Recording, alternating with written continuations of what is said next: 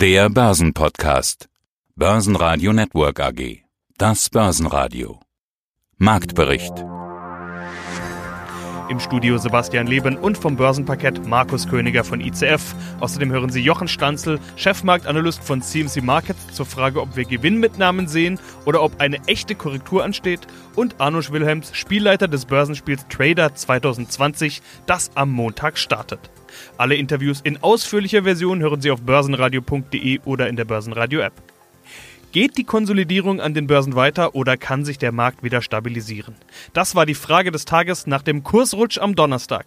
Zunächst hielt sich der DAX ganz gut, teilweise auch mit Plus. Dann kam der US-Arbeitsmarktbericht mit besserer Arbeitslosenquote von 8,4 Prozent, aber etwas weniger neu geschaffenen Stellen als erwartet. Der Dow Jones eröffnete im Plus, drehte dann aber wieder deutlich ins Minus. Noch deutlicher fallen die Verluste an der Nasdaq aus. Der DAX folgte erneut den Vorgaben und rutschte ein Stück unter die 13.000 Punkte Marke, die am Donnerstag noch gehalten hat. Schlusskurs 12.843 Punkte und minus 1,7 Prozent. Die Frage muss ab jetzt also vielmehr lauten, sehen wir da gerade den Beginn einer Korrektur oder sind das nur ganz normale Gewinnmitnahmen? Hallo, mein Name ist Markus Königer. Ich arbeite hier auf dem Parkett der Frankfurter Wertpapierbörse für die ICF Bank. Meine Kollegen und ich sind für die korrekte Preisfeststellung für die strukturellen Produkte der Emittenten, die wir betreuen, verantwortlich.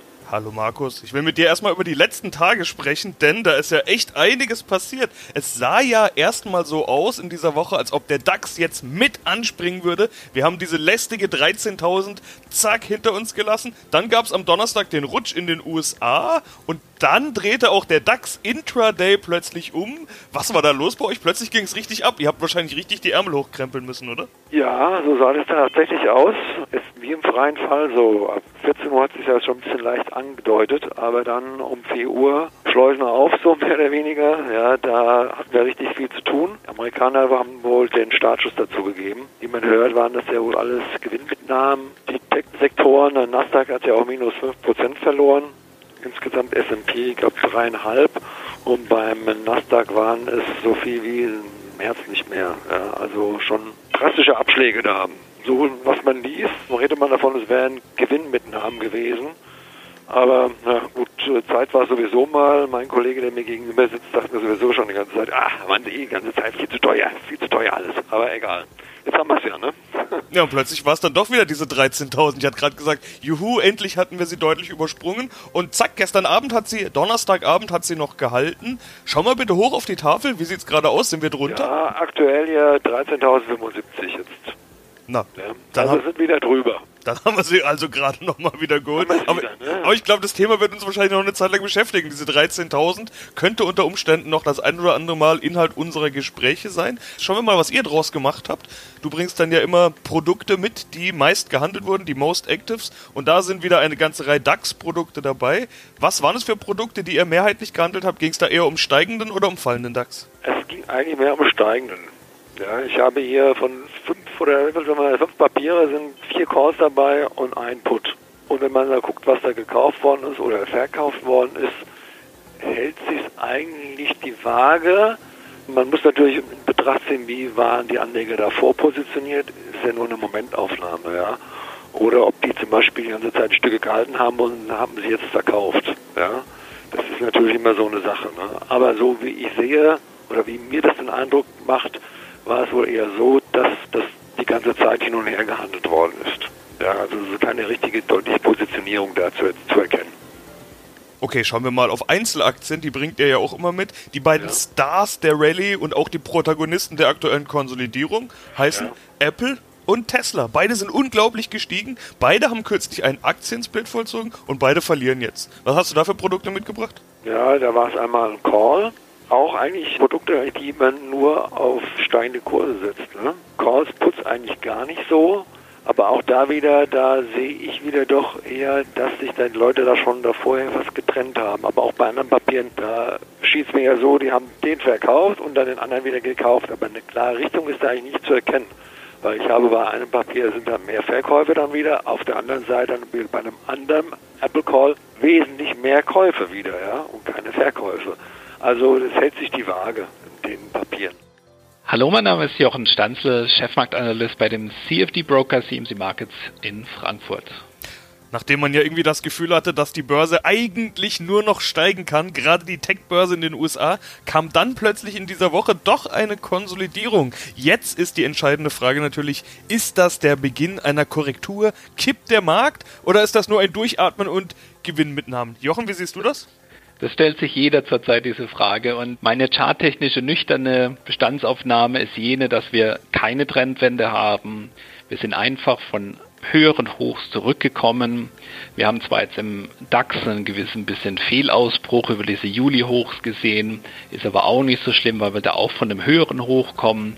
Also es ist keine Trendwende, sondern eher das, was man auch mal erwarten muss, wenn man von einem einigermaßen noch gesunden Markt ausgeht, dass es halt ab und zu auch mal kracht. Das gehört zum Bullenmarkt dazu. Statistisch ist es dann auch so, wenn es im Bullenmarkt mal kracht, dann kracht es auch richtig. In New York, der Nasdaq Technologieindex ist ja so stark wie seit drei Monaten nicht mehr eingebrochen. Bei Tesla ging es dann auch mal zweistellig prozentual nach unten.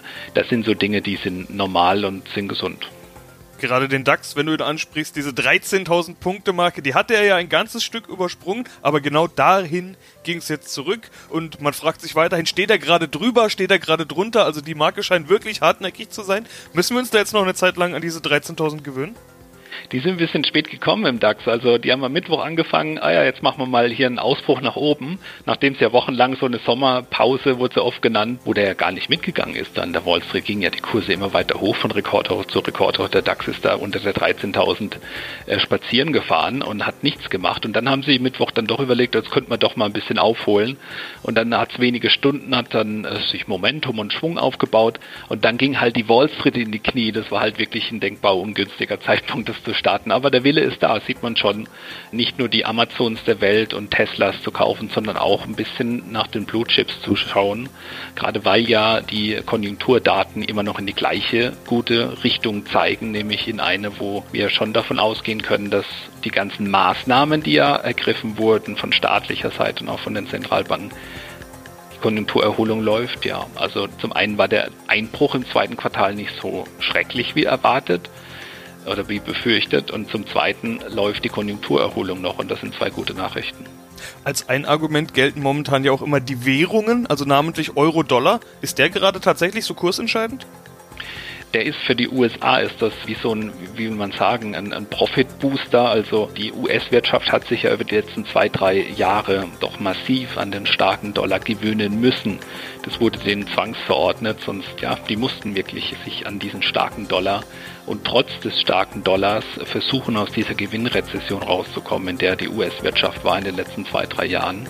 Und jetzt sehen wir eben diese expansive Geldpolitik. Die Zinsen sind deutlich nach unten gegangen, das heißt also Kreditkosten bei vielen Unternehmen sind auch deutlich nach unten gegangen und wir sehen gleichzeitig auch noch jetzt einen fallenden Dollar, was dann eben auf dem Export auch Vorteile bietet gegenüber dem Euro, der stärker geworden ist zum Beispiel. Also das ist etwas, was ein optimaler Zustand ist für die US-Wirtschaft und das sieht man eben auch an den Kursen von den großen Indizes und sieht es auch bei vielen Einzelaktien. Bei den Gewinnern und Verlierern an der Börse sieht es nach Sektorrotation aus. Die Gewinner der vergangenen Monate geben zum Teil deutlich ab, vor allem die Tech-Werte. Die Corona-Verlierer sind dagegen erneut auf der Gewinnerseite. Im DAX ganz vorne die Deutsche Bank mit plus 3,2%, Covestro mit plus 2,5% und Continental mit plus 1,2%. Stärkste Verlierer im DAX die sogenannten defensiven Werte, RWE mit minus 4,4%, Deutsche Wohnen mit minus 5,9% und Vonovia mit minus 6,4%. Bei Vonovia gab es allerdings auch eine Kapitalerhöhung, auf der eine Milliarde Euro eingesammelt wurde. Mit dem Geld sollen Schulden getilgt werden. Ich bin Arno Wilhelms und Spielleiter des Börsenspiels Trader 2020. Und das Spiel läuft schon zum 18. Mal, beziehungsweise es läuft noch nicht. Es steht an, Trader 2020. Ab Montag, 7. September geht's los. Wie bestellt wird der Markt kurz vor Start nochmal richtig spannend? Schon beim letzten Mal haben wir besprochen, dass es sich lohnt, sich schon vor dem 7. anzumelden. Wie ist denn der Zulauf bisher? Also wir verspüren erneut riesiges Interesse. Wir hatten letztes Jahr ja neun Teilnehmerrekord und auch dieses Jahr sind wir wieder dabei, diesen Rekord sogar dann eventuell sogar noch einzustellen. Das heißt, das Thema Börse scheint die Menschen zu interessieren Und vor allen Dingen, wer das erste Mal sich an Richtung Börse wagen möchte, für den ist natürlich der Einstieg über so ein Börsenspiel ideal. Und der, der aber bereits schon Erfahrung hat, der kann natürlich beim Börsenspiel einfach mal Strategien ausprobieren und sich ein bisschen sozusagen üben, um dann vielleicht diese Erfahrung in die Realität mit rüberzunehmen. Es geht aber nicht nur um die Erfahrung, die man gewinnen kann, sondern natürlich auch echte Preise. Der Sieger bekommt wie immer ein Jaguar. Im Idealfall lernen wir aber schon von der Strategie und den Fehlern der vergangenen 18 Jahre und nicht nur an unserer eigenen Erfahrung. Äh, vielleicht mal für diejenigen, die zum ersten Mal dabei sind. Man bekommt zwei Depots, A, 100.000 Euro Spielgeld. Auf was muss man denn achten, wenn es am Montag losgeht, beziehungsweise vielleicht bevor es am Montag losgeht? Ja, also es ist wichtig, dass man sich jetzt schon anmelden kann unter www.trader-2020.com. Und nur wer sich angemeldet hat, der kann am Börsenspiel teilnehmen. Die Anmeldung ist aber an keine Bedingungen oder sonstige Sachen geknüpft und ist auch kostenlos. Das heißt also, man kann sich einfach anmelden und wenn man da nichts macht, passiert auch nichts. Ab Montag ist richtig, gibt es dann für jeden, der sich einmal angemeldet hat, sogar zwei Depots, 100.000 Euro. Natürlich nur Spielgeld, kein echtes Geld.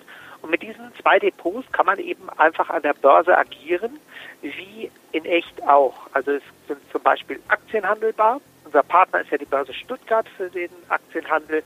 Das heißt also, wer im Prinzip eine Aktie wie zum Beispiel Tesla, die ja zurzeit sehr für Furore sorgt, vor allen Dingen Elon Musk ist ja auch gerade in Deutschland unterwegs, besucht seine Fabrik, war bei den Biotech-Firma und so.